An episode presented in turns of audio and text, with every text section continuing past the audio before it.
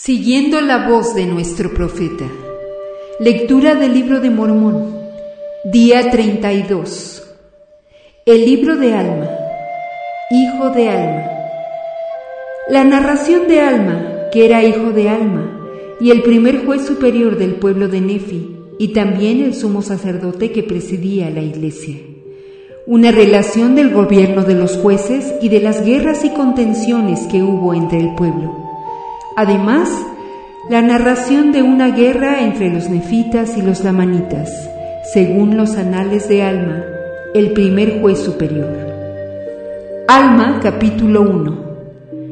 Neor enseña doctrinas falsas, establece una iglesia, introduce la superchería sacerdotal y mata a Gedeón.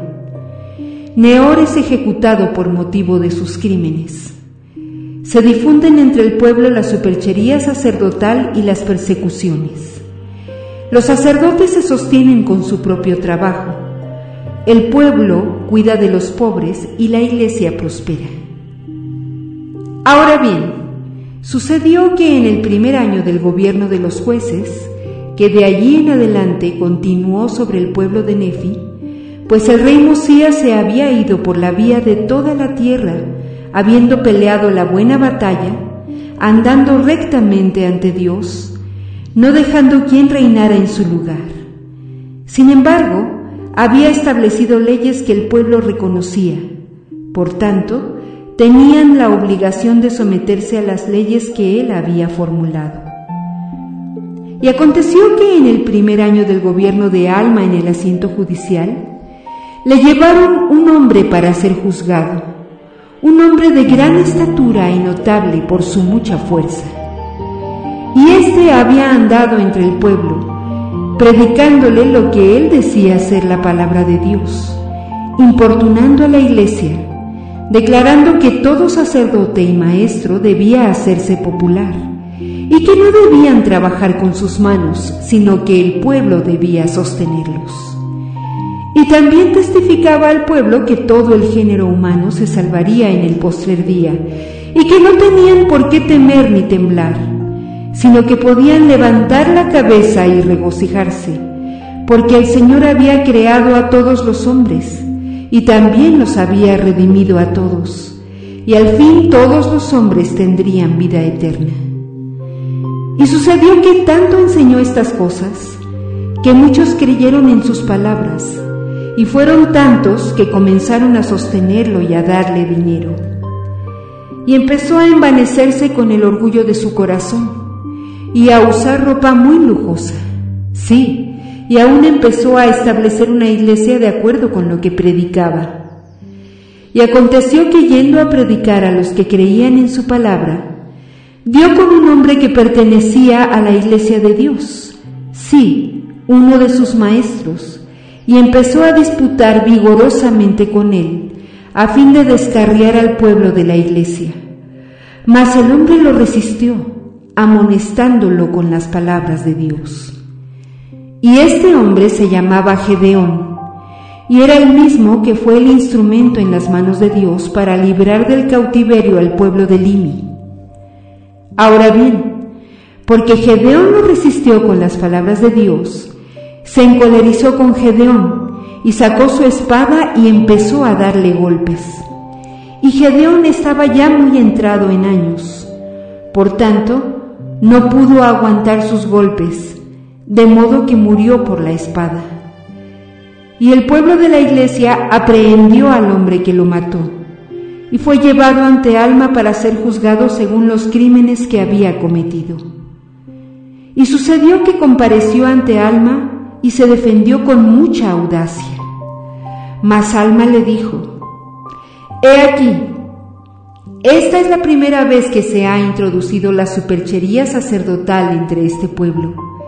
Y he aquí, no solo eres culpable de dicha superchería, sino que has tratado de imponerla por la espada. Y si la superchería sacerdotal fuese impuesta sobre este pueblo, resultaría en su entera destrucción. Y tú has derramado la sangre de un hombre justo, sí, un hombre que ha hecho mucho bien entre este pueblo. Y si te perdonásemos, su sangre vendría sobre nosotros por venganza. Por tanto, se te condena a morir conforme a la ley que nos ha dado Mosía, nuestro último rey, y la cual este pueblo ha reconocido. Por tanto, este pueblo debe sujetarse a la ley. Y aconteció que lo tomaron, y se llamaba Neor, y lo llevaron a la cima del cerro de Manti, y allí se le hizo admitir, o mejor dicho, admitió entre los cielos y la tierra, que lo que había enseñado al pueblo era contrario a la palabra de Dios, y allí padeció una muerte ignominiosa. No obstante, no cesó con esto la difusión de la superchería sacerdotal en la tierra, porque había muchos que amaban las vanidades del mundo y salieron predicando doctrinas falsas, y lo hicieron por causa de las riquezas y los honores. Sin embargo, no se atrevían a mentir, por si llegaba a saberse, por miedo a la ley, porque los embusteros eran castigados. Por tanto, aparentaban predicar según su creencia, y la ley no podía ejercer poder alguno en ningún hombre por su creencia. Y no se atrevían a hurtar por temor a la ley, porque éstos eran castigados. Ni tampoco se atrevían a robar ni a asesinar porque el asesino era castigado con la pena de muerte. Pero aconteció que los que no pertenecían a la iglesia de Dios empezaron a perseguir a los que pertenecían a ella y habían tomado sobre sí el nombre de Cristo. Sí, los perseguían y los injuriaban con toda clase de palabras, y esto a causa de su humildad, porque no eran orgullosos a sus propios ojos y porque se impartían mutuamente la palabra de Dios, sin dinero y sin precio. Ahora bien, había una estricta ley entre el pueblo de la iglesia, que ningún hombre que perteneciese a la iglesia se pusiera a perseguir a aquellos que no pertenecían a la iglesia, y que no debía haber persecución entre ellos mismos.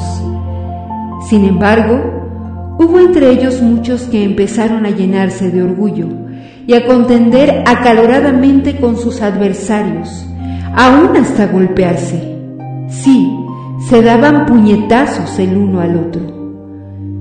Esto aconteció en el segundo año del gobierno de Alma y fue causa de mucha aflicción para la iglesia. Sí, fue la causa de mucha tribulación en ella, porque muchos de ellos endurecieron sus corazones y sus nombres fueron borrados de modo que no los recordaron más entre el pueblo de Dios. Y también muchos se retiraron de entre ellos. Ahora bien, esto fue una dura prueba para los que se mantuvieron constantes en la fe. Sin embargo, fueron firmes e inamovibles en guardar los mandamientos de Dios y sobrellevaron pacientemente la persecución que se les imponía. Y cuando los sacerdotes dejaban su trabajo para impartir la palabra de Dios a los del pueblo, estos también dejaban sus labores para oír la palabra de Dios. Y después que el sacerdote les había impartido la palabra de Dios, todos volvían diligentemente a sus labores, y el sacerdote no se consideraba mejor que sus oyentes, porque el predicador no era de más estima que el oyente, ni el maestro era mejor que el discípulo y así todos eran iguales y todos trabajaban, todo hombre según su fuerza. Y de conformidad con lo que tenía, todo hombre repartía de sus bienes a los pobres y a los necesitados y a los enfermos y afligidos, y no usaban ropa costosa. No obstante, eran aseados y atractivos. Y así dispusieron los asuntos de la iglesia y así empezaron nuevamente a tener continua paz, a pesar de todas sus persecuciones.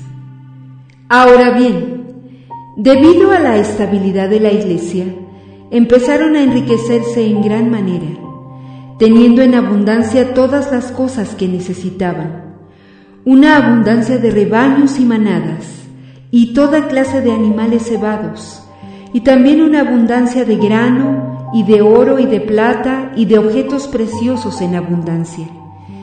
y abundancia de seda y de lino de fino tejido, y de toda clase de buenas telas sencillas. Y así, en sus prósperas circunstancias, no desatendían a ninguno que estuviese desnudo, o que estuviese hambriento, o sediento, o enfermo, o que no hubiese sido nutrido. Y no ponían el corazón en las riquezas. Por consiguiente, eran generosos con todos, ora ancianos, ora jóvenes, esclavos o libres, varones o mujeres, pertenecieran o no a la iglesia, sin hacer distinción de personas si estaban necesitadas. Y así prosperaron y llegaron a ser mucho más ricos que los que no pertenecían a su iglesia. Porque los que no pertenecían a su iglesia se entregaban a las hechicerías y a la idolatría o el ocio, y a chismes, envidias y contiendas. Vestían ropas costosas, se ensalzaban en el orgullo de sus propios ojos, perseguían, mentían, hurtaban, robaban y cometían fornicaciones y asesinatos y toda clase de maldad. Sin embargo, se ponía en vigor la ley contra los transgresores hasta donde era posible. Y sucedió que por aplicárseles así la ley, cada uno padeciendo de acuerdo con lo que había hecho, se apaciguaron más y no se atrevieron a cometer iniquidad alguna que se supiera, de modo que hubo mucha paz entre el pueblo de Nefi hasta el quinto año del gobierno de los jueces.